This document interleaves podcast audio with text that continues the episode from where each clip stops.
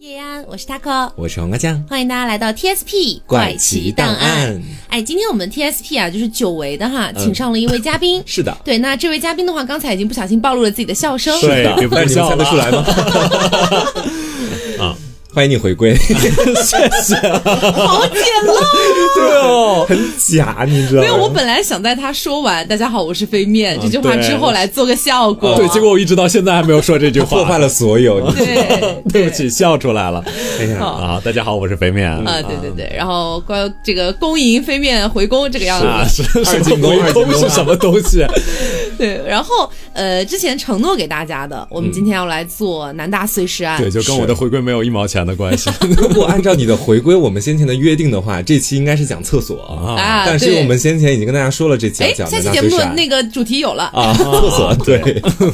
反正就是之前跟大家约定好这个案件嘛。嗯其实我觉得大家也可以看出来，我们 TSP 还是很宠粉的，对不对？是像大家想看红衣男孩，我们就做红衣男孩；想看蓝可儿，就做呃；想听蓝可儿，我们就想听听蓝可儿嗯就做蓝可儿。然后大家想听南大碎尸，也来聊聊南大碎尸。正好其实都是省我嗯了选材。对，其实都是我们自个儿想要了解而已， 跟你们没有什么关系。反正这个算是我们真相寻踪系列的第三期节目，嗯啊，然后我觉得真相寻踪这个系列大家好像也挺喜欢的，而且那个好评率非常之高。是的，嗯是的。然后在做这期节目之前，有一些话我们先需要铺垫一下啊。嗯一个是，首先没有任何不尊重死者的意思啊，因为我们其实也做了大量的一个调查，就是调查到我就是整个已经头脑发昏，不吃点东西我已经快觉得快活不下去，要晕倒的那种程度。嗯对我们每个人都是。然后还有一点呢，就是因为南大碎尸案啊，它至今没有告破，嗯啊，就这个凶手至今没有找到。还是一个悬案。对，包括国内的这个关于这个碎尸案的一个卷宗，也是从来没有公布过的。嗯，那么目前网络上流传的许许多多的一些说法，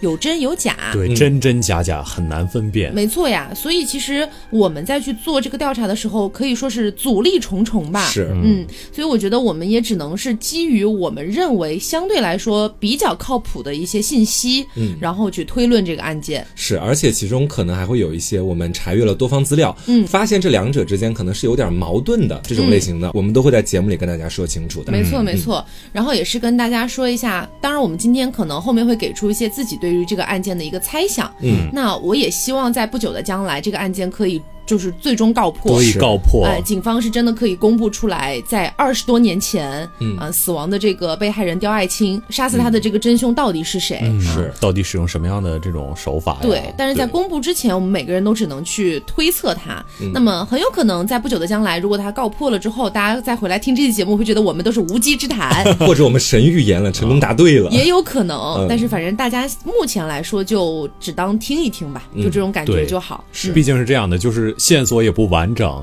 然后之后我们现在了解的东西也没有那么多，所以只能就是相当于躺在安乐椅上当当一个侦探，没错其实就是大家听一听这样的。对，是，当然在节目开始之前， 哈哈，还有一件事情要交代一下。嗯， 毕竟这个飞面离开许久嘛，啊，终于回归，对不对？ 有什么要我觉得说的还是要交代一下的吧？嗯，说什么呢？你就不交代一下自己考研啊什么对呀啊对我考过了国家线，恭喜嗯喜恭喜恭恭喜恭喜！我们今天怎么回事？对他的所对有啊，好像已 经恭喜我已经考上了一样。。对，就我觉得特别假，问题在这里。好好好， 所以现在是在等院校的线，对吧？嗯，对，嗯，那院校的线，你考的是上戏嘛，对吧？那这个呃，院校的线如果说过了的话，等于说就是可以去上戏就读这样子。也不是还要再过一个复试，哎呦反正就这要么麻烦他已很麻经烦是上戏的研究。生了，我们不说太多了。谢谢。准研究对生，对，准我就研在究生。天天在用吸引力法则 骗欺骗自己是个研究生。好的，然后关于大家很好奇的就是你的身材有没有走形啊？嗯就是是不是还比较像许光汉这一点，可以再解释一下 什吗么？可以鉴定一下的 什么东西、啊？我怎么说呢？走了一点吧，肯定还是春节的时候都会有胖一点胸的肌、腹。肌都还有，意思也对，就是但但勉勉勉强强还在， 反正通过我的这个手部触摸啊，我的一个就是 啊对一手个部感触摸受很专业的嗯样啊子。，其实呃还在对。啊，胸肌、腹肌不是那个还在，胸肌、腹肌还在 什么啊，胸肌、腹肌还我在。觉得你不说那个，大家也不会往那个方向是想啊我突然了。觉得有点奇怪哦你。说这个让我突然想到一个题外话，就是飞面这嗯次回来嘛，不是刚见到我吗？你猜他跟我说的是啥？他说黄瓜你怎么胖了这么多呀？他说 哎呦我那样，他说你跟我大概半年之前见到你，简直就是两个人。然后我当时我真的 但他有在大肆夸赞我，哎，是， 我就这两天让我觉得我已每天经都在听。就是整个人不认识飞面这个样子的感觉。是吗？你跟我是大学同学四年，基本上没有夸赞过 我。你所以我所有的夸赞大概集中在这两天。 好的他在改，变，他在改变，啊对我是一成不变。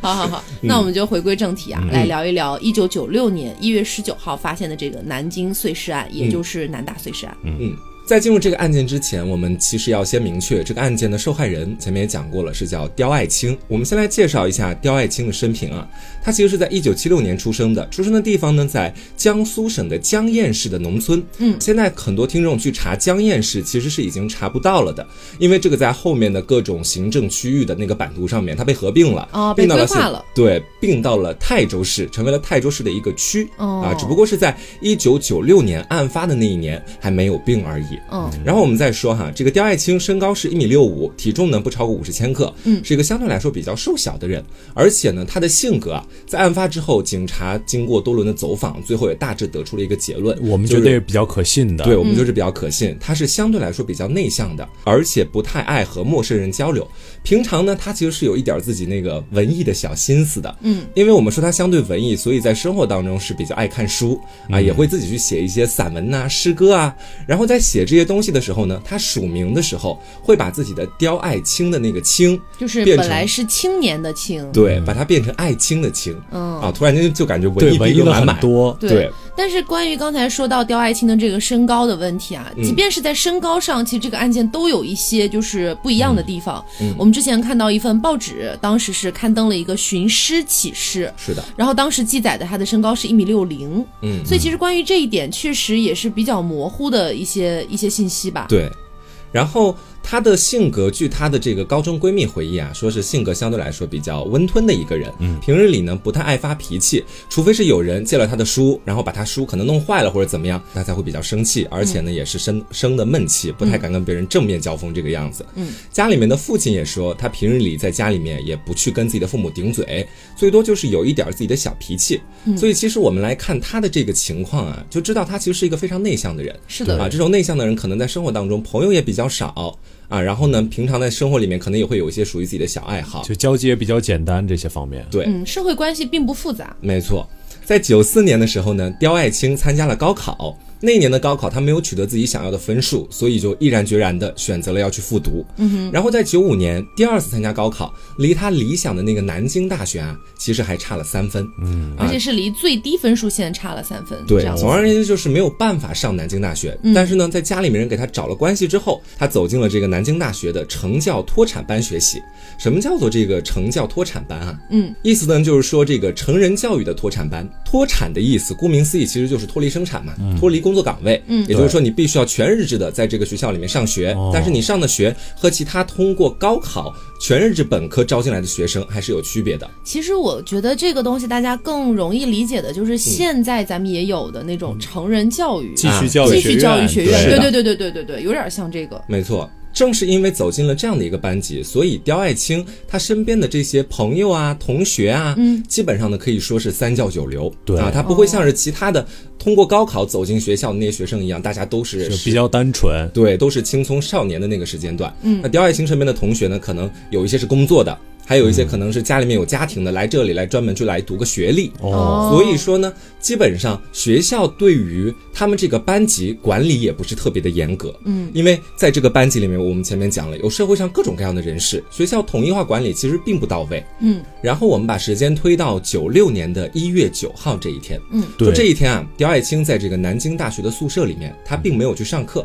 而是出门去了，到了很晚的时候才回来。啊，这室友当时一问说：“你白天去哪儿了呀？”她就说：“我白天是去跟从我老家来的老乡两个人一起去城里玩了一趟。”然后到了一月十号这一天。中午的时候呢，刁爱青就是在他们学校里面上这个计算机课，嗯，然后呢中途离开是因为她觉得自己身体不舒服，之后就一直在寝室里面睡到了晚上。到了晚上的时候，可能是宿管过来查房了，嗯或者说查一查你们这里面有没有违禁电器啊。很不巧，他们宿舍里面刚好有一个女生有这个违禁电器，对所以呢，这个时候作为寝室长的刁爱青也被宿管阿姨批评了一顿。对，好像还罚了钱。嗯对有好像嗯有一种说法是是说罚了钱。说那个罚钱好像是公摊一起罚这种、是吧？嗯对，就是说这个案件之所以说扑朔迷离啊，是因为中间真的有很多很多相冲突的点。刚才黄瓜有说到一月九号嘛，就是现在才说到一月十号，因为这个一月十号的事情，有人说就是在一月九号发生的，嗯反正就是这个时间线是非常非常的混乱。还有人说这个这个公摊电器的这件事情压根儿就不存在，对嗯总之有各种各样的说法。因为我们之前查到了一份报纸，嗯，我觉得报纸上刊登的消息相对网上流传的消息来说，肯定要是严谨很对稍多微。要严严谨谨一一些点的，对。嗯然后当时刊登的一个一个记载也是说是九号失踪，嗯，然后在我们看到其他资料里面，就如我前面所说，说的是他是十号失踪啊，究竟是哪一天失踪，其实现在已经无从可考我了。们暂时以九号为准吧。对嗯，然后我们说这个刁爱青在晚上七点的时候，前面不是说到她睡了一天嘛，嗯，所以在晚上醒来过后呢，她就直接离开了。离开的时候，室友问她说：“你干嘛去啊？”她说：“我一个人出去散散心，因为有前面的那个电器事件，可能心里面觉得特别的不开心，想要出去走一走。”但是这一走就再也没有回来。嗯，我们说当时的刁爱青才大一，刚来到南京这座城市，也就一百多天的样子。三个多月，对，在这三个多月里面，他可能会认识外界的很多人，然后晚上叫他出去，还有什么其他的原因，已经无从考证了。嗯，但是从那一天开始，是我们所说的刁爱青正式失踪的第一天。嗯对，这个地方就是他为什么出去这件事情，嗯有好多好多种不同的说法，是，包括有说就是他前一天可能来例假，嗯出去买卫生巾，有人说看到他那天去理发。嗯，有人说，就是看到他可能出校要吃饭，也有也有散心这么一说；还有人说，就是他可能跟人家约好了。嗯总之有各种各样的说法。然后像 Taco 在前面说到的，这个上面刊登的说的是刁爱青是在汉口路开始失踪的。嗯，汉口路什么地方呢？是南京大学鼓楼校区这个学生宿舍的门口、啊，大门门口就是汉口路，嗯，相对比较繁华。相当于生活区的门口，对，然后在其他的一些报道里面，包括是一些人的分析，还有举证里面说的是，他又到了另外一条路，是被人最后一次见到的那条路呢，叫青岛路、哦啊。我觉得说警方可能是出于严谨的角度，所以才说是汉口路，因为那个是他必然要经过的一条路。嗯，具体有没有到青岛路，那是身边的一些目击证人他们所提供的线索啊，并并没不有能实质性的，对，啊，是这个样子的，这个是这个矛盾的一个原因。嗯，然后我们就把时间的指针拨到了一九九六年的一月十九号这一天，对，距离他失踪已经过去了十天。嗯，我们说，其实在这十天的过程当中，很多人可能就会去说，哎，这个刁爱青失踪了，怎么到十天之后才好像被发现或者干嘛的？这个其实也要联系到前面所说的，首先他所在的这个班级。管理就不是特别的严格，嗯，所以说呢，在室友发现，包括之后整个学校重视起来，都是相比于平常的学生来说是要花更多时间的，嗯，而且确实像黄瓜说的这样，他们这个班级在学校的一个管控可以说是非常不严格，嗯甚至是我们一般来说大学生去大学报到可能都是九月份左右嘛，嗯，但是刁爱青其实晚了挺久去报到的，啊而且同时呢，他的同班同学还有整整十月份才去报到的，都没关系，对，其实都没有关系，因为这个班儿本身就是一个继续教育，是所以说可能当一个学生啊、突然失踪了几天，大家可能也不太会引起重视。嗯，然后接下来我们就把时针拨到九六年的一月十九号。这一天我出生了，啊， 这个是很恐怖的一件事情，对，哎好可怕因！为这一天刁爱青的尸体被发现了，嗯而恰巧就是你出生的这一天。很奇怪，给我一种很真的很奇怪的感觉。这一天是一个大雪天，当时他们当地的一个天气来说，我们说在早上清晨的时候，有一个环卫工人在南京市的这个大建营巷十三号垃圾堆看到了一个黑色的塑料袋。环卫工人可能出于好奇心，就说：“哎，这黑塑料袋里装的是啥呀？”嗯，一打开发现有整整齐齐的上百片的肉片。嗯，这环卫工人当时心里就想：对，可能这谁不要的，要不然我带回家吃一下。对，然后就带回家了。带回家准备说，我先清洗一下吧，毕竟是从垃圾箱里面捡出来的。这一清洗，清洗出了三根人的手指哦，啊！这当时就给那个环卫工人吓坏了呀，立马就去报警了。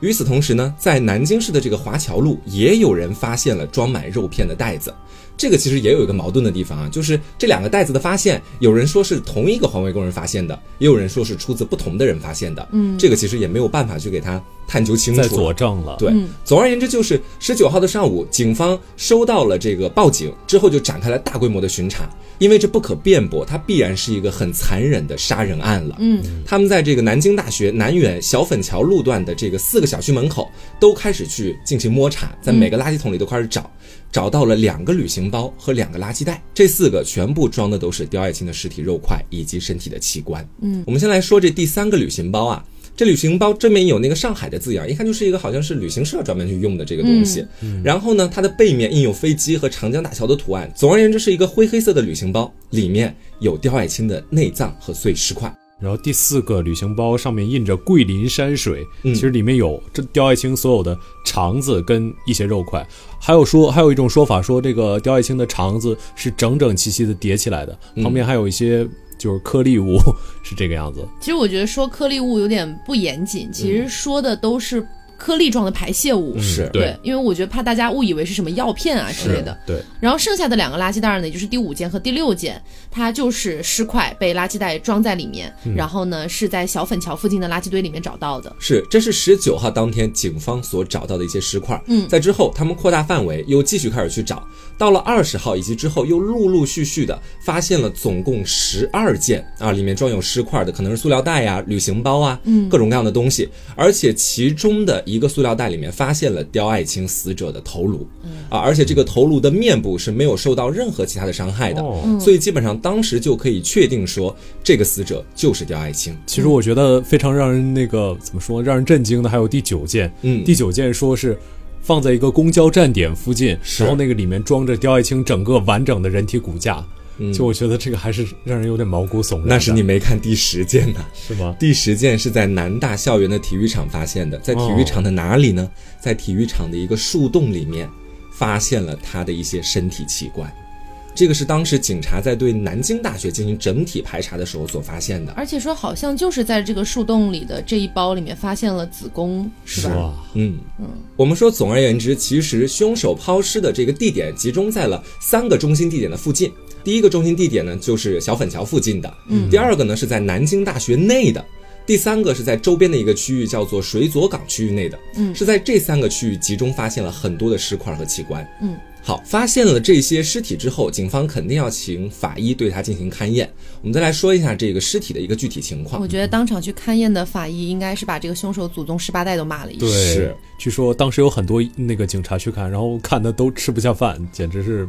是我给嗯大家一个不知道该不该说的通道吧，你们现在可以去某度的那个图片里面，只搜索“刁爱青”三个字，该不啊？该说你也都说了。这这有什么好说的？大家随便搜一搜，不都能看到吗啊这？心理承受能力差的就别去了啊。但是其实里面的这些照片也有真有假，嗯因为其实卷宗一直没有被披露，包括尸检报告也没有，是所以其实流传出来的这些照片也不一定就是真的。都很重口味，总而言之就是，嗯，我们来说一下尸体的这个检验报告啊。首先第一个点就是这个尸体它的四肢和头颅都是被锋利的刀刃切割的，而且都是在关节的地方下刀的。嗯，其实通过这一点可以发现什么？可以发现这个凶手在对尸体进行切割的时候，他手段是很老道的。嗯，他知道该从什么位置去切，什么位置去割，不像我，我其实是一个厨房白痴嘛。我在处理鸡腿的时候，包括在任何时候，嗯，我都发现自己不知道从何下刀。对，的所以确我觉有得这种说感觉，到后面可能还会有一些推断，说的是他可能从事的就是跟屠宰相关的职业啊，我觉得可能都是源于这样的一个原因。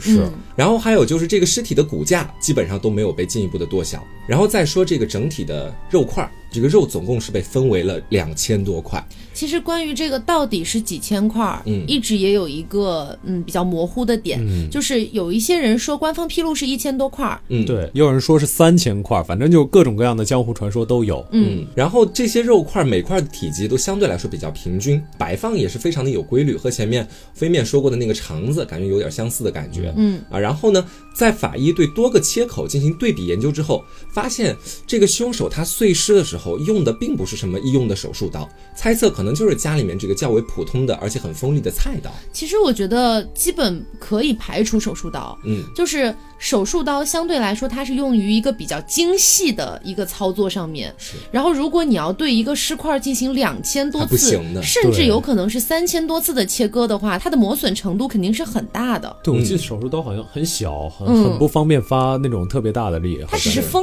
利而已。这是和拉双眼皮。 天哪！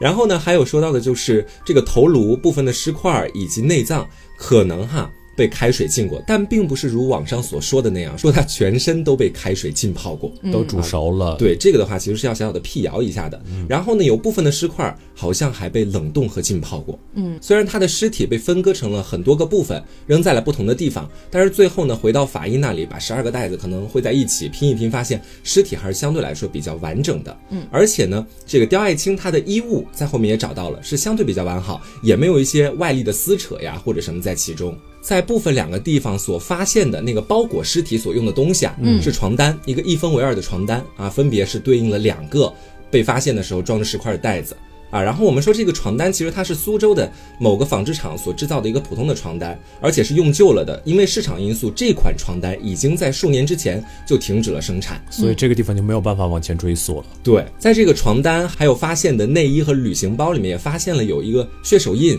指纹，还有皮屑。而且据说警方在其中有提取到一些 DNA 物质，但是苦于在一九九六年的时候，我国的 DNA 技术相对来说是不成熟的，嗯，所以当时也没有在这个点上有进一步的勘破。但是呢，他们发现说这些在这个被发现的尸块上面留下来的证物，其实他们通过交叉对比发现是同一个人，而且这个人是男性。而且我觉得关于 DNA 技术，我觉得大家可能多少也知道，就是 DNA 技术只能应用于就是在犯罪这方面哈，只能应用于就是你本身以前犯过罪被采集过 DNA 或者指纹的对，你才能够进行一个对比。是如果这个人之前是没有前科的，那你就算采集到了他的 DNA 也是用不上的。没错。然后我们再把这个目光放在旅行包上面，前面大家还记得吗？里面放了尸块的旅行包，嗯，啊，这旅行包里警方还发现了有黑火药的残渣、管型的印记。什么叫做这个管型印记？其实就类似于你们可以想象，比如说那个枪前面有个枪筒、那种管型的嗯枪，管儿啊对。而且在这个尸块当中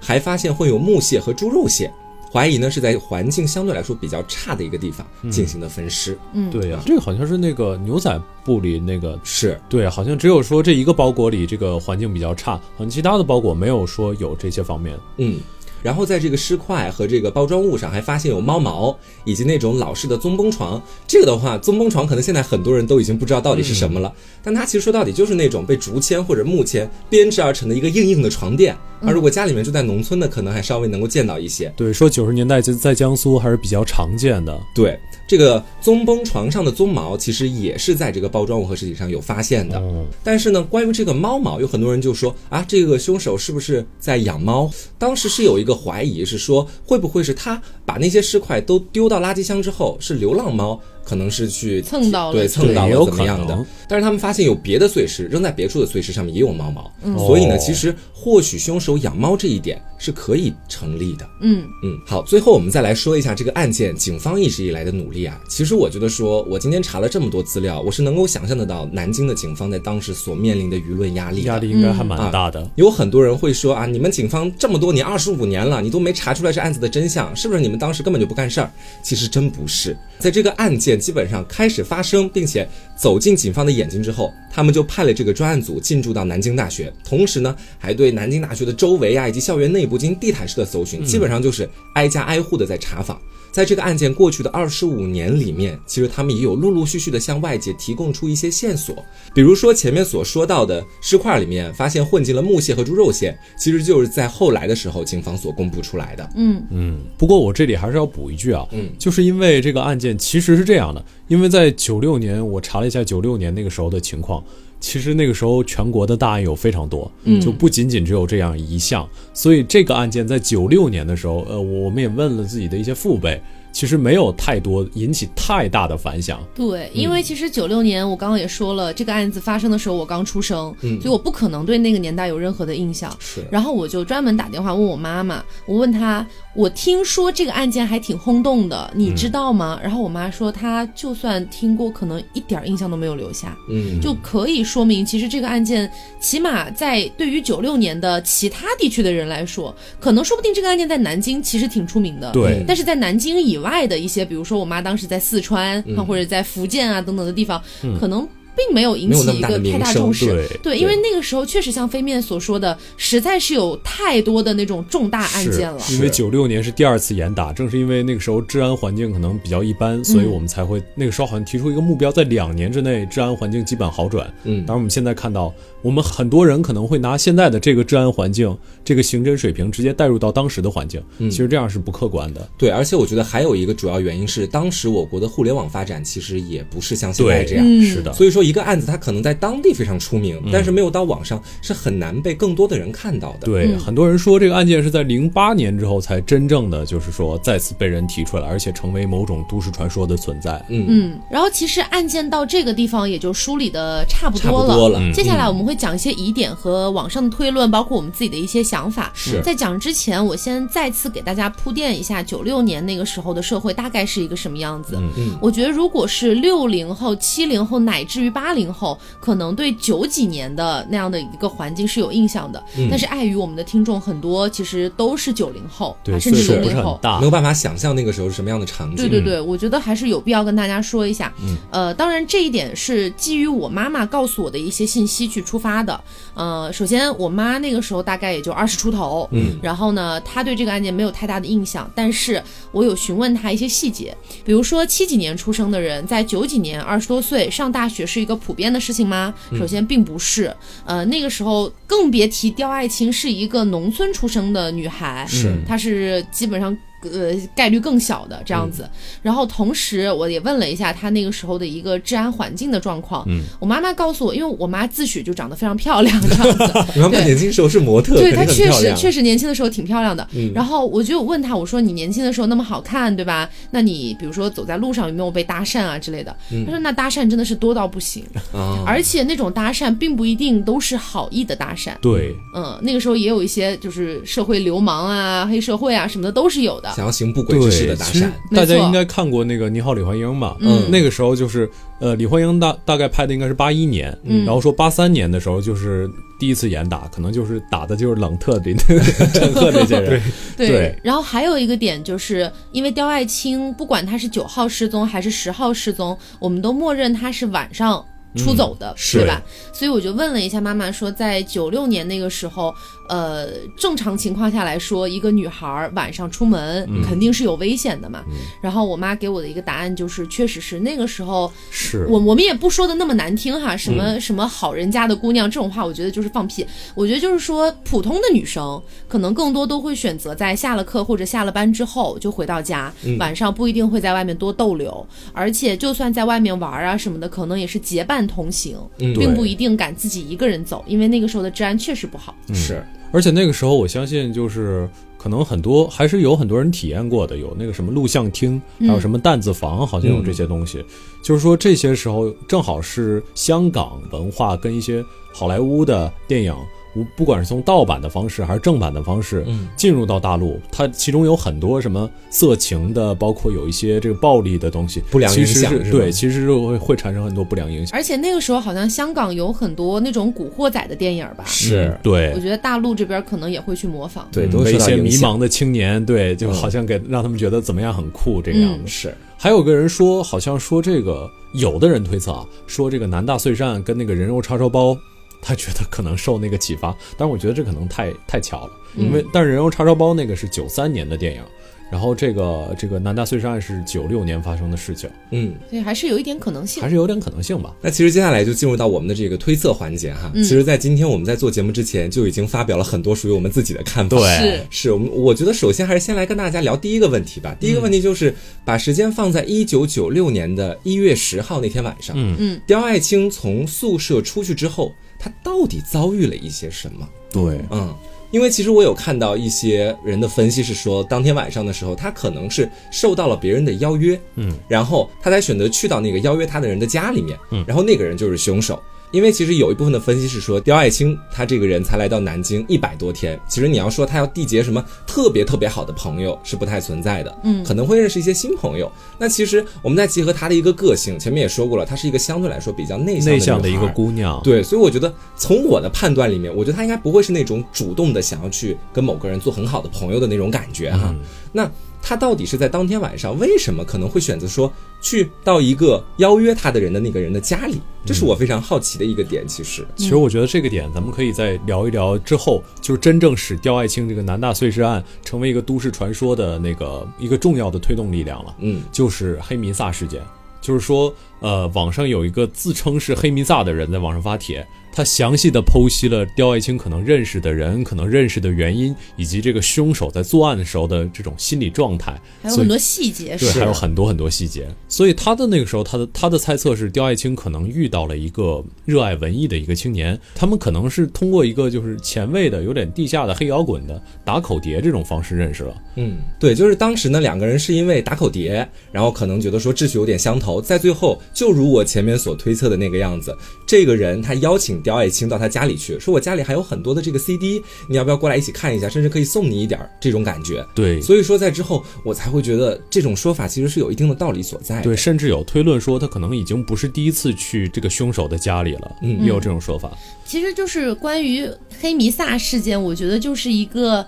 嗯，一个引子吧，嗯就等于说他好像在零八年的时候又把这个案子重新的对抛到了公众的面前，是又引起了一番的争论，这样子。但是实际上，后面警方也找到了黑米萨本人，嗯包括在后面陆陆续续出现了非常多个，就是对刁爱青的这个事件去做了很多分析，然后写的非常的详细、嗯啊，甚至说什么呃，这个房间里的灯忽闪忽闪，外面的阴风又刮呀刮什么之类的。嗯，但是你用今天的角度去看，可能在零八年那个时候，大家呃，毕竟在网上可能混迹的这个对，还没有太年限冲浪。哎，还没嗯有冲浪冲太久，所以当你看到这些东西，你就就、哦、有可能是真的，就那种感觉是。但是当你现在就是你已经是一个老老网民了，对你再去看这些内容，你会觉得非常的滑对网稽。上我很凭什多人么吹相信牛你逼真，的，你一看你就觉得他在写小说，你知道吗？嗯包括黑弥撒，后来在警方的调查里面发现，他在九六年一月十九号那段时间，他才刚刚满十四岁，嗯初中生。对，而且在他零八年发这个帖子的时候，他其实是本人非常喜欢这个重金属摇滚。啊嗯，然后据说好像是黑弥撒这个人，他的父亲曾经和这个就是呃，曾经就办过这个案，哎对，曾经跟这个案子有过一些牵扯吧，哦所以他就好像知道一些细节，知道一些内容，他就把跟自己喜欢的爱好串在了一起，嗯还有一些乱七八糟那个红什么绿什么乱七八糟的，我全部都大概读过一下，嗯我是真觉得挺扯淡的，我觉得真没有必要去相信这些。嗯而且说实话，我个人的感觉就是，我一会儿会跟大家讲我的推论，嗯我觉得凶手不会在网上去写这样的东西。我哦也觉得、这黑弥撒确实非常扯，基本上现在看到很多人都都已经不相信，包括我觉对得说，如果以现在的我再去看他当时的言论，真的我绝对不会相信，嗯就这种感觉。但是呢，其实刁爱青为什么我还是觉得是有人对他发出邀约，也是有一些其他的事情佐证了我的这个怎么说思考吧，或者说帮助了我的这个思考。嗯，其中呢有一个事情就是说，刁爱青啊，她曾经和自己的室友说过，说这两天我在书店里面看书的时候，我曾经碰到过一个特别有意思的人。但是话就到了这里，就没再继续往下说了。嗯，可能这个时候就有很多人会会开始猜想，是不是这个他觉得特别有意思的人，后来约他再出去，然后呢，可能当天晚上他心情又有点不好，去他那儿赶快去倒倒苦水或者干嘛，之后这个人再行凶的。嗯啊，这个是也是其中的一种猜想。还有一种猜想呢，说的是我们前面不是说一月九号的这一天。这个刁爱青，她当时是跟自己的室友说：“我陪从我老家来的这个老乡一起出去玩了，嗯玩了一天没回来。”但这也只是当时他室友所提出的一个刁爱青自己所说的东西，嗯他并没有一些证据做支撑，所以到后面也会有很多人怀疑，在他失踪的前一天，也就是他陪老乡一起去玩的那一天，会不会是和凶手见面？啊，啊，因为有很多人其实都是好像是跟我差不多，都觉得是有一个人在约他才出去的。嗯而且我觉得说，其实也可以结合 Taco 前面所说的，在那样的一个年代，晚上七点多钟选择出去的女孩儿，而且绝还是对独行。对，绝对不是大多数。嗯，而且我觉得刁爱青她比我们更清楚，生活在那样的一个时代里面，可能自己在街上可能会遇到一些危险，嗯对吧？所以我觉得当天晚上必然是有一个人在叫她，在让她过去，那个人是她的熟人，是她信赖的人。好的，那接下来我来说一下我的推论、啊。是，今天我们在做这个案件之前，我让自己冥想了一 会儿，就是我闭上眼睛，然后尽量不去听外界的声音，然后努力的想要把自己带入回九六年、嗯刁爱青从学校离开之后，他走到了一条街上，这个街大概是什么样子，他身边的人大概是什么样，他能听到什么样的声音，闻到什么样的味道。嗯我在尝试去幻想这个东西，然后 听起来有点高级你好是吗高？其实也没什灵么，。媒简直了 其实也没什么。然后我就想到了，我猜测的可能有三种可能性。嗯，第一种可能性跟黄瓜说的差不多啊，就是有一个之前认识的人，然后他去了这样子。第二个可能性是，如果刁爱青当天晚上心情确实不好，那么我在猜测，以刁爱青一个比较内向、比较内敛的一个女孩的身份，这个时候突然有一个男人，就算这个男人文质彬彬哈，但是说到底他是一个陌生人，嗯对，如果他要跟这个陌生人产生一些交集啊什么的，对于刁爱青本质的这个性格来说，有一点点困难。是的所以我在猜测是不是有一个女人。啊，你是直接推翻了男人那一边儿了。呃，虽然在这个警方的证据里面说了啊，反正推测出来是一个男性，但是我。基于这样的一个我刚刚的思路里面，我会觉得说不定不是一个人作案，嗯就是给我的感觉很像是，比如说，呃，假如说是我好了，然后我在当天晚上我心情特别不好，我走到外面想要散散心，这个时候呢，呃，我身边就是那种图谋不轨的人，其实还挺多的，嗯但是我肯定都会离他们远远的，我肯定会站在一个人比较多的地方，尽量不让自己陷入到一个危险的境地里面去。是但在这个时候，有一个看起来非常热心的一个大姐姐，嗯她过来说：“你怎么啦？你心情不太好吗？你还好吧？需要我帮帮你吗？”嗯，我觉得女性对女性天就生会的带有一点亲和亲力。密对，会有那种放下戒心的感觉。嗯然后他就跟这个女生走了，比如说，哎，要不你到我家，你到我家去坐坐，这外边也不安全啊，什么什么的。然后把他带过去，但行凶的可能是另一个男性，嗯啊，，这是第二种推论。然后第三种推论，我觉得可能会有很多人不赞成我，不赞同我的想法，但是这只是我个人的想法。对， OK，只是个推论。啊，对，是这样的，因为我认识一个女生，是我的初中同学，她的性格跟我们刚才提到的这个刁爱青的原本的性格特别像，嗯就是都是农村出身。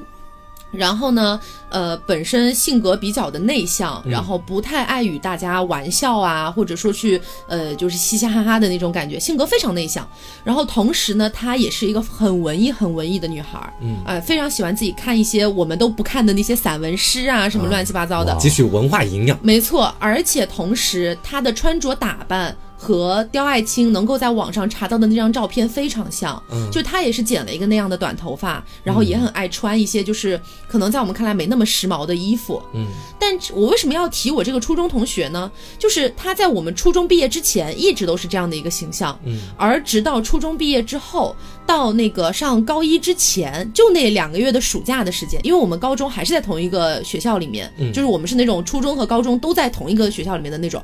然后我高中虽然不跟他同班，但是我还是跟他有交集的。我在高一的时候，惊讶的发现他已经完全变了一个人，嗯，就是她从原本那个非常文艺、非常内向的女孩，变成了一个就是很爱出去玩的女生。嗯哦你懂吗？是，而且是打引号的那种，懂我的意思了吧？嗯所以我，我其实对于刁爱青，我不是在恶意揣测她，我只是在分析有没有这样一种可能性，嗯就是因为她本身以前在初可能初高中的时候，在家里面其实管的可能比较严。嗯，啊，然后同时，呃，又不像就是说她到了这个继续教育的班上一样，她可能管理比较松，以前学校可能管的也很严，嗯所以导致她的性格比较内向，虽然有朋友，但是不多，然后可能有很多自己想做的事情她不敢做，导致她整个人有点封闭。嗯但是我有的时候就是觉得这种越封闭的人，他到了一个越开放的环境，他就会更加开嗯它放。打开的越简单。对对，我就会有这种感觉，就是。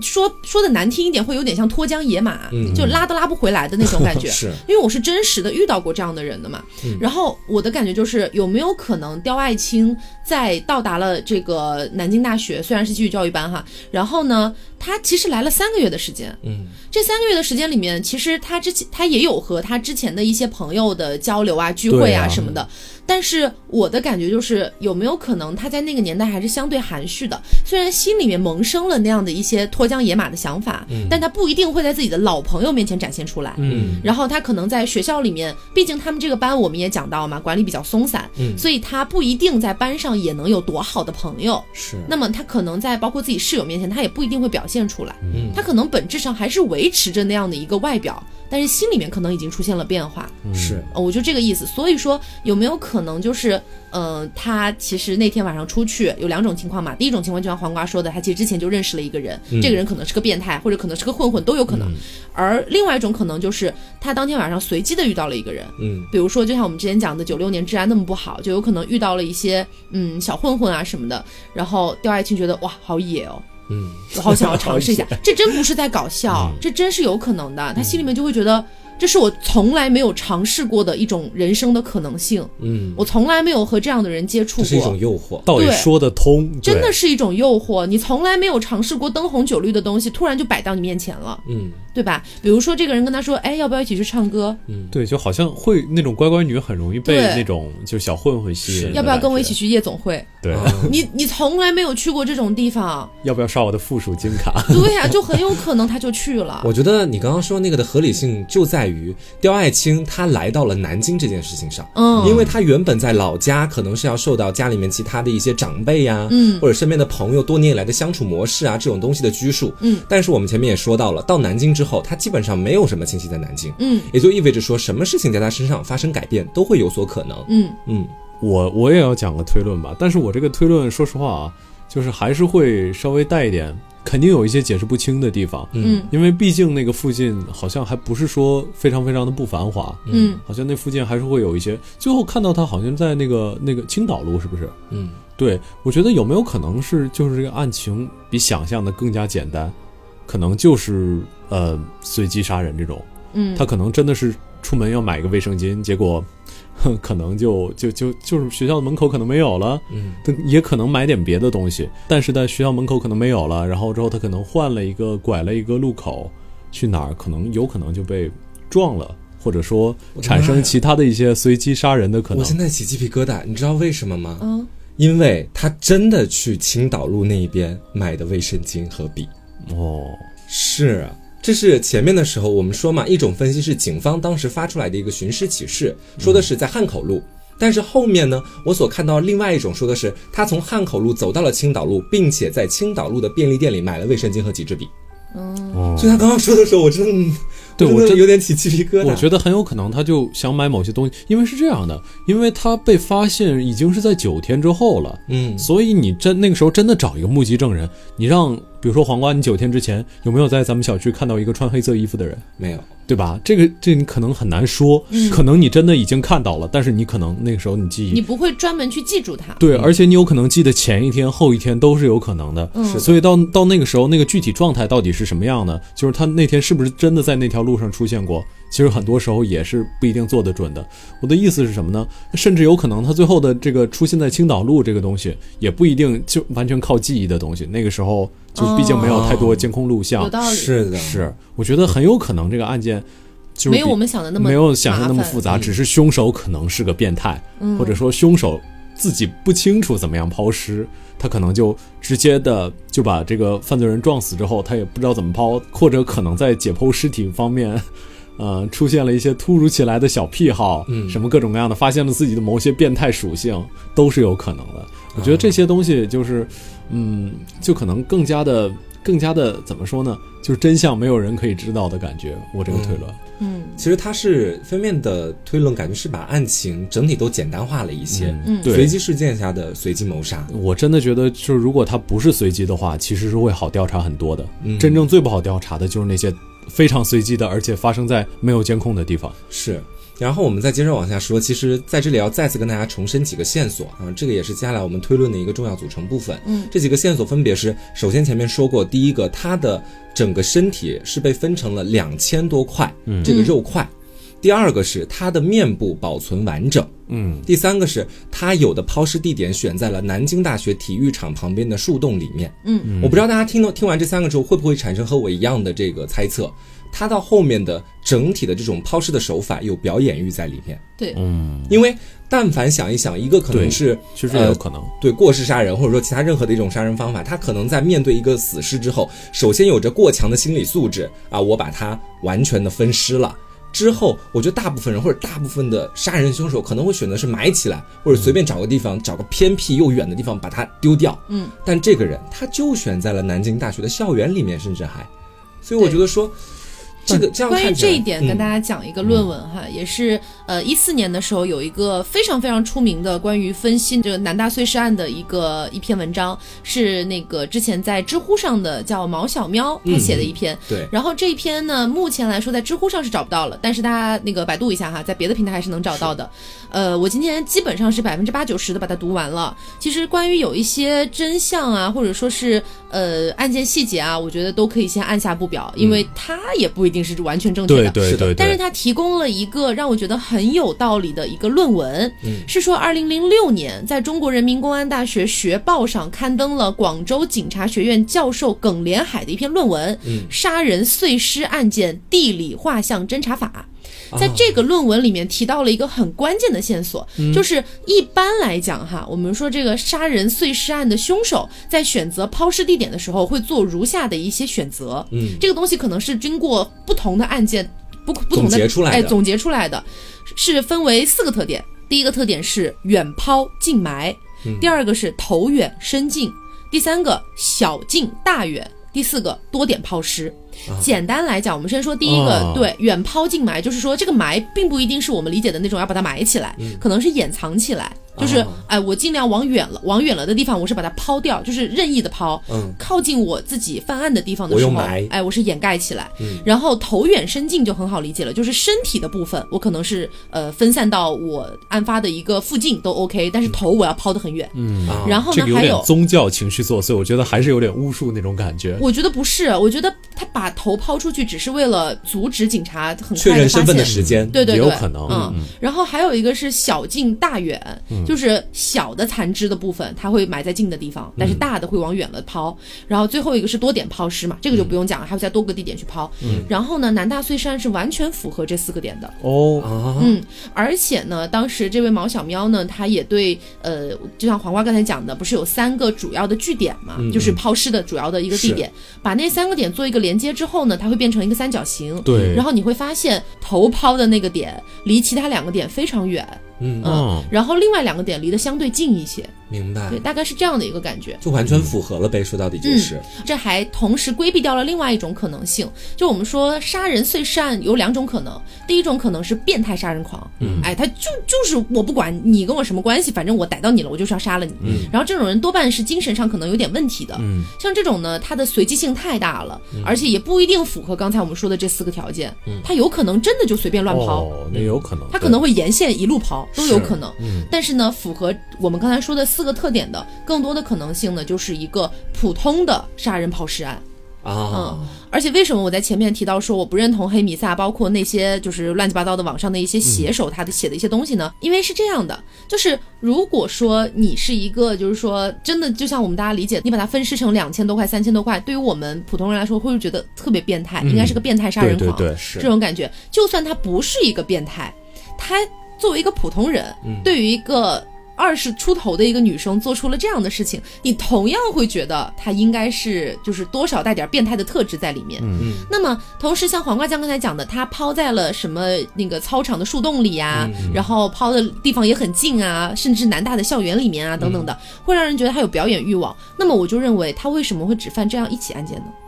是为什么在后来的二十五年的时间里面都没有出现像刁爱青类似的这样的案件呢？如果说他真的就是说希望通过这样的一种方式，嗯哎，我去就是这么有表演欲，哎，我这个杀刁爱青的这个案件引起了这么大的轰动，真的。嗯那我在后面我就不犯了吗？我就满足了吗？是，因为这个我前面这也个看案到件过。乍看很简单，实际想起来真的有很多很多自相矛盾的点。嗯因为他们一般所说的是啊，我我们所说的这种表演欲，意思就是感觉我在戏弄警察，我对在戏弄大众这种感觉，嗯，往往可能会出现在变态杀人犯的这个里面。嗯对嗯但是变态杀人犯好像我今天在上面看到是有一个特点，就是他不会只做一起案件，嗯他会持续作案。对。但是只我有们这个案件的凶手就嗯，只有一种可能性，只有一种可能性，也是毛小喵分析出来的。我觉得我其实挺佩服他的。嗯，呃，它里面还提到一个点，就是说，如果说变态杀人犯只犯了一起案件，后面再也没有犯了，那么只有一种可能性，就是他没有办法再作案了。比如说他被呃这个身体出现了残疾，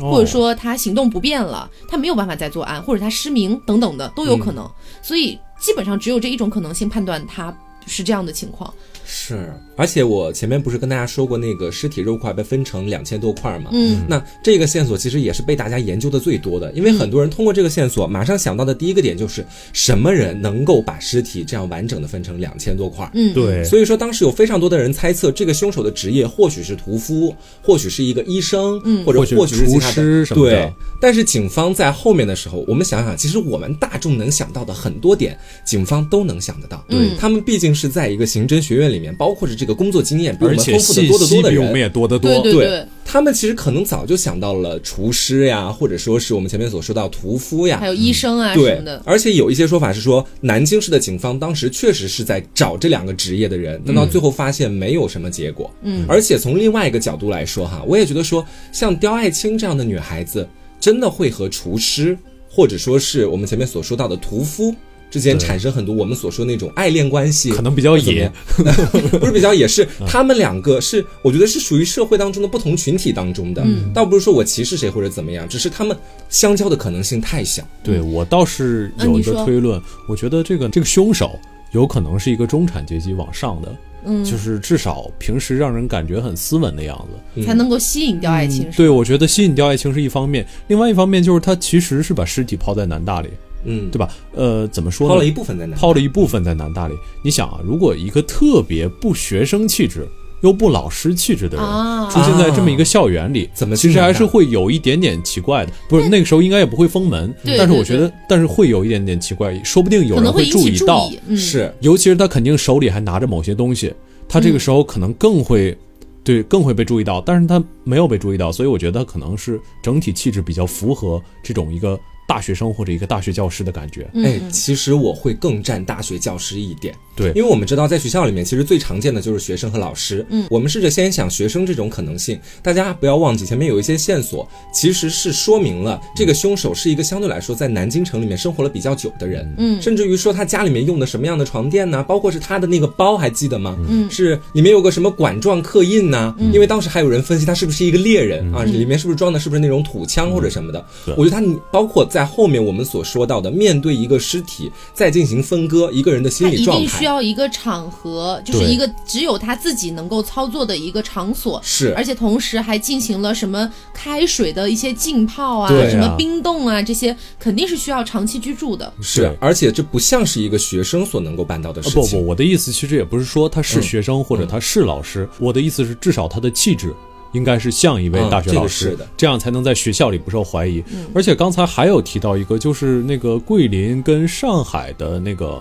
就是旅游袋子，对吧旅游包，对，我当然我这个相信警方应该已经想到了，就是会不会呃，他这些地方到底这些旅游包到底是在哪儿买的？呃，其对实我个人是这样觉得，就是旅游包这个东西，可能大对家它现在可能听到是旅游包，你会觉得他应该是个到处旅游的人，或或者者他是一定旅去过那个地或方者。他是旅行社的人，对都有可能，对吧？但是实际上，按照我的一个过往的记忆来说，我觉得其实，在九几年那种包，我觉得哪儿都可以拿得到还。蛮常见我的对，老家是农村的那种，真的很常见。对我其觉实得对，并可不能能火指车站向会经常卖，是吗？是是，有这种感觉。对，也有可能，甚至就是他已经把这个分尸做完之后再买的，甚至这个也有可能。嗯，但是我的感觉啊，我就是刚才呃乍看的感觉，我觉得他也有可能是一个就是可能会出去旅游的这样一个中产阶级。嗯，也是然后有可能。对，不过像刚才提到的这个，呃，我们就说大学教师和学生这个点哈，嗯就是因为这个案件本身就是刁爱青是南大的嘛，所以其实当时警方是肯定首先对南大几乎是所有的男性对一做个对了锁定排的就查是南大，嗯，几乎是所有的教职员工、学生全部都做了排查，最后就是一无所获。嗯对，如果真的在这里面有任何线索，肯定是就没办法逃出这个警方的法眼的。嗯是而且关于刚刚大家说到就是什么厨师啊、屠夫啊这一些的，呃，我个人觉得哈，嗯我个人觉得可能你们俩有一点点陷入了固化思维。嗯，就是厨师他一定是肮脏油腻的吗？嗯是不一定啊。厨师的是不一气定质，厨师的气质就真的一定很差，不能吸引掉爱情吗？姐遇到新东方厨师就嫁了吧，对，是吧？我我前面说的其实就是嗯不是这个意思，我的意思是这个职业圈层和包括我们所说到的。还有另外一个叫什么厨师，或者说谁来着屠屠夫夫这样的一个职业阶层，和在学生阶层的刁爱青，两者相交几率较小。就气我质所表达感是觉这个意思，不是说我觉得他们都是油腻的，配不上刁我爱青知那道，种我感知觉。道，就是解释一嗯。下，你并没有人身攻击、啊。对对对对对，我前面也说了。对，那我这里跟大家讲一下我的一个猜测哈，嗯就是假设我们设定这个凶手是一个屠夫或者呃这个厨师，有没有可能性？嗯在我的眼里是可能性非常大的。为什么呢？就是首先是我个人觉得，虽然他可能本职工作是一个厨师或者一个屠夫。他有没有可能对刁爱青谎称了自己的职业？嗯啊，对这也有可能，嗯其实因为他可能本质上就是一个普通人，嗯或者也像飞面讲的，他其实也文质彬彬的，对嗯吧？然后呢，他可能会跟刁爱青说：“哎，其实我是个作家，哎，其实我是个音乐家，都是很有可能的。他并不一定要袒露自己的职业，因为他如果想要吸引一个女孩，他肯定是希望这个女孩喜欢他身上的这些特质嘛，嗯对吧？那么他在吸引了她之后，我我这个猜测可能大家听起来会觉得有一点强行哈，嗯但是我自己觉得逻辑线还是扣得上的。是这样的，就是有没有一种可能性是刁亚青来到南京之后，有一天嗯、去书店啊或者去类似的一些地方认识了这个人，然后呢，他们俩可能一开始就是也不熟，然后刁爱青可能也觉得说这个人跟自己没有什么太大关系，但是呢，这个人对刁爱青其实是有一些好感的，因为其实我们看到刁爱青的照片，大家可能以现在的眼光去看，会觉得她没有那么好看，嗯，但是其实刁爱青她的颜值就属于普通人。啊，算中等吧，我觉得，特别是在那样一个年代，其实真的特别会打扮自己的女生没有那么多，嗯然后呢，她就认识了这样的一个男人，认识了他之后，这个男人可能就偶尔会邀约她一起去书店啊，或者一起去做一些刁爱青喜欢的比较文艺的事儿。但是呢，在我的设定里面，这个男人可能会有一些 PTSD，、嗯就比如说他无法忍受别人瞧不起他，嗯或者他无法忍受嗯类似的一些精神上的一些东西。而他一开始对刁爱青产生好感，可能是因为觉得啊，刁爱青很腼腆、很内向，交流起来也不是特别的费劲儿，觉得这个人还是嗯比较比较的就是温和这样的一种感觉。我们假设这个男人在九号或者十号那一天邀约了刁爱青到自己的家里面去，然后其实告诉了他真相，说其实我不是一个作家，我是一个厨师或者屠夫之类的这样的一刁些爱职青业。很生气，或者刁爱青就是讽刺了他，挖苦了他，以自己一个比较清高的身份啊、呃当然这里其实没有在那个就是故意说死者怎怎么样啊，就是一个猜测。然后呢，他可能就说原来你是这样的一个职业啊，什么什么的，就是你怎么配跟我一个女大学生交流呢？有没有可能，其实刁爱青也没有告诉对方，其实自己是在继续教育班？啊，对吧？他可能就说自己是南大的女女大学生，也有可能。然后这个时候，这个屠夫有没有可能就是心生歹意，觉得没有办法接受这样一个一个就是被挖苦的现状，所以想要杀死他？嗯，我觉得如果这是电影剧本的话，应该是个不错的剧本。就但是我知道，我知道，跟但我是到之前现实会有一些证据对，嗯不落到上，现实会有一点，就是有点太 dramatic 了，是就我是知有 道，就点戏就剧可能化。我一开始就讲了嘛，可能会有人是你自己的觉一得个小思考。对对对，对嗯我是觉得逻辑线能扣得上，但是如果真的有这样的一个事情的话，只有一种可能不被警察发现，那就是刁爱青从来没有告诉过别人这件事情，且他们俩的这个交往，呃，相对来说比较的隐秘，没有太多人知道。我觉得你这个问题不是就是能能扣得上的问题，而是太能扣得上了。 就是他他好像如哦太太果巧合了对，是吗如果每一个环节都都完严丝合缝的扣上的话，反而有点不像真相的感觉。嗯就真相好像总是那种粗粗粝粝的，就是就是你会想这也能行这种感觉，我觉得总会有点这样。因为今天做刁爱青实在是看了太多资料了，嗯对嗯对嗯然后看到后面，我脑袋特别的昏，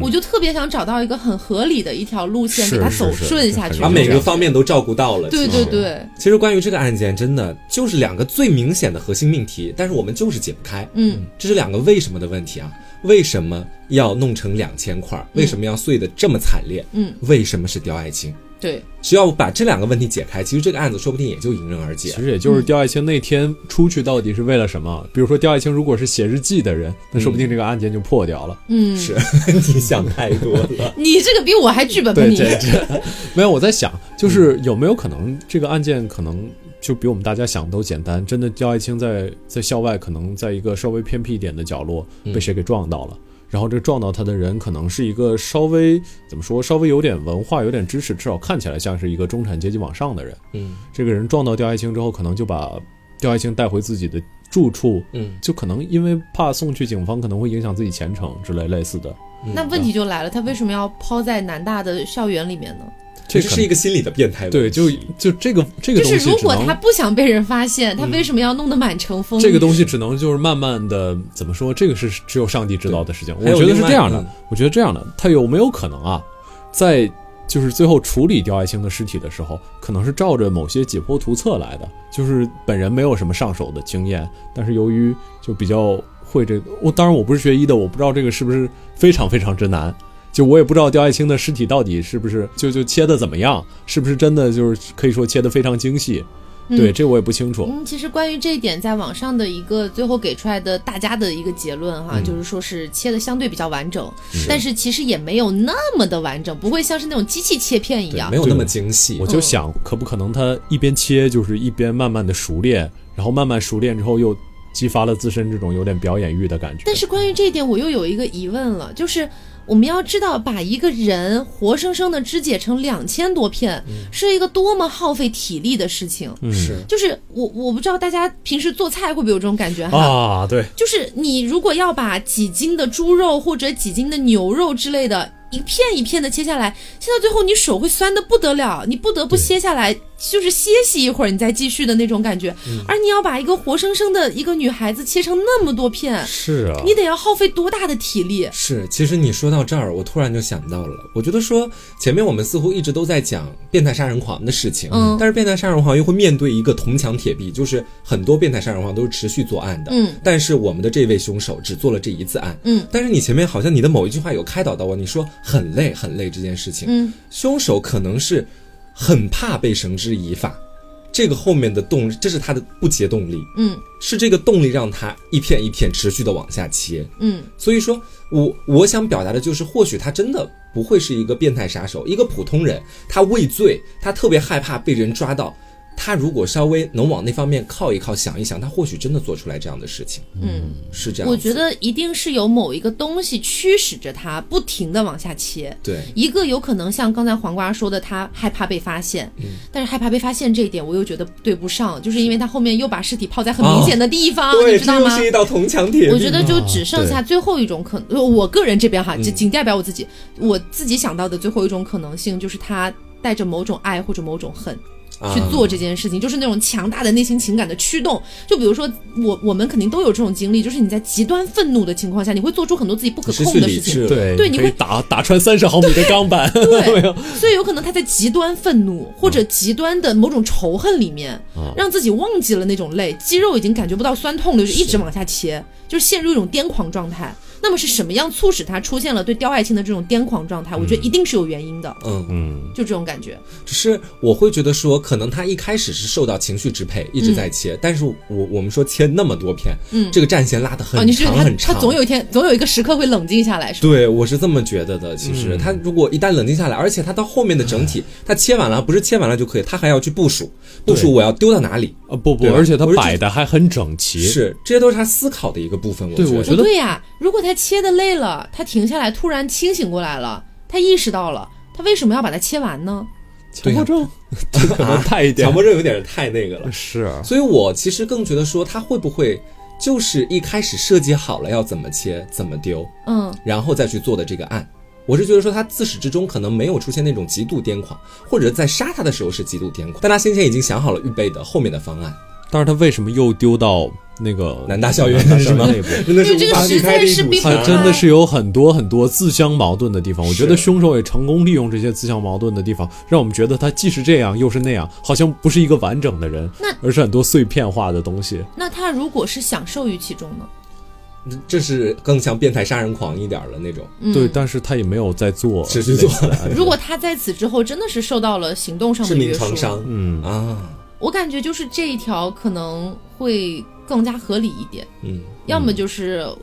嗯，可能我刚刚想的那个陷入癫狂状态，但是我觉得癫狂也能癫狂太久了吧？是我说实话，因为我没有实操过，我也不可能去实操它。就是你要切完这么多的肉，你需要多长的时间？但是我觉得几个小时，大几个小时是肯定需要的吧？中间应该是发生呃连续有好几天嘛，嗯应该是九号的事情，十九号才被发现。对对是对我。估摸着三五时间天是够肯的定，是解三五天，我记得对我看到他们法医的检验，按照那个就是去推测他的死亡时间，应该是在十三号到十五号之间。嗯是对我当时也看到了，而且我真的觉得这个切这个的凶手一定是怎么说呢？他感觉像非常的冷静，他好像计划的，就是你正我也常是能想，感觉到这如种冷果静感。对，如果这个人他假设还活着，他在你的家，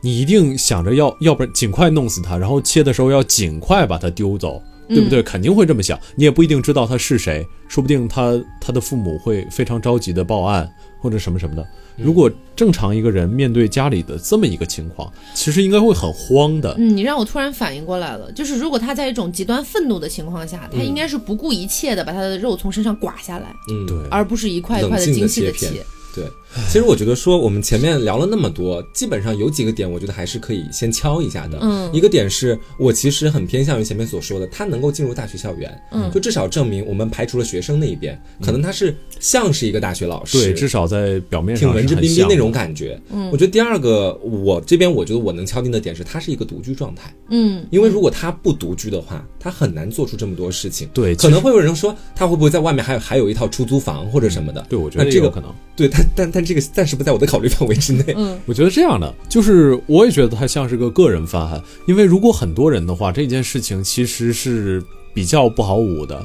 就是嗯如果人越多，在这种事情上越容易露马脚。我的嗯直觉是，有几种说法，就是说，呃，可能是他的，真的是他老家里来的人，几个人过来把他给，就是整个给分尸掉了。啊，但是，但是我又觉得这种说法好像又带有一点怎么说呢，就是有一点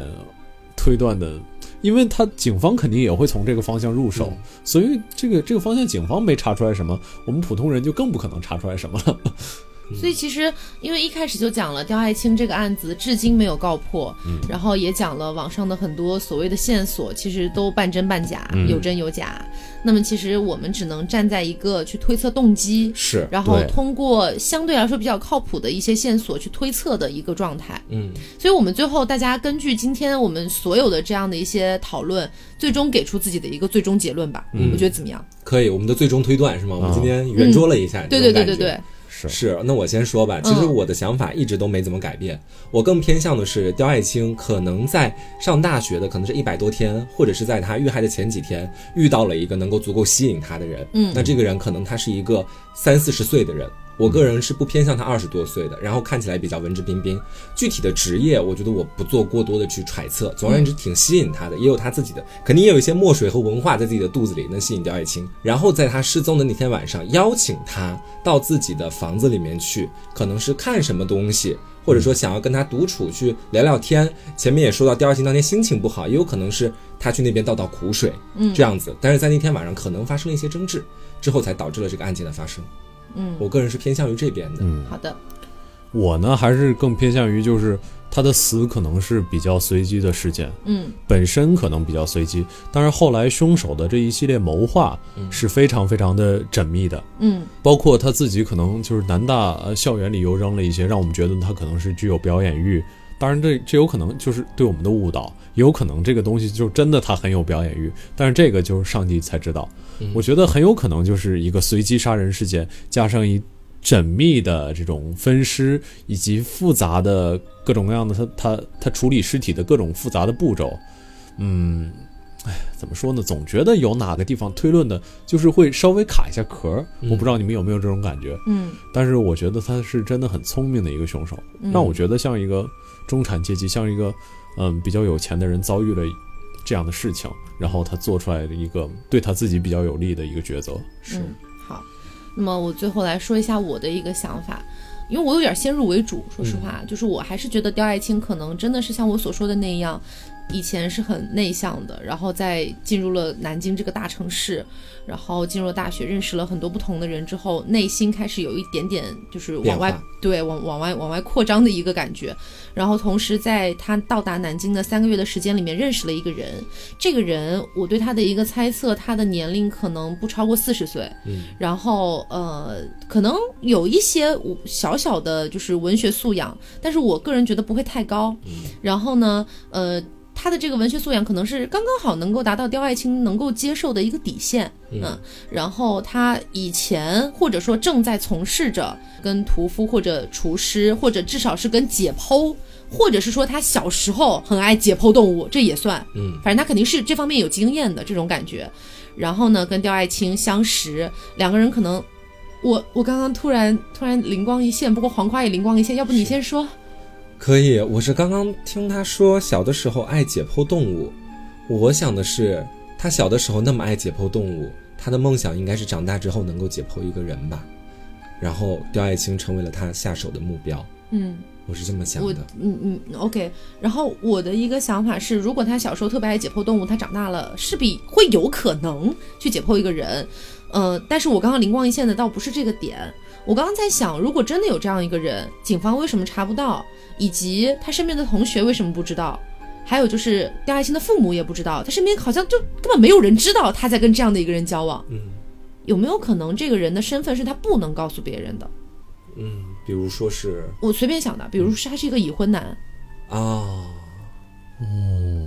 他碍于身份的这个原因，刁爱青只能跟他的朋友说他是一个有趣的人，嗯或者他是我老乡，或者之类的这样的一些措辞。他碍于一个女大学生的颜面，他没有办法对自己的朋友说出我和一个已婚的男人在一起而。且我觉得这个跟你刚才说的那个那个什么，就是弥补了你刚才我觉得有一个缺点，嗯就是什么呢？真的是冲动杀人或者激情杀人的话，嗯一般来说是很难保证你这个被害人就是不叫唤、嗯不叫喊的感觉。我相信这个，如果真的是已婚男，他就是要骗刁爱青把他杀了。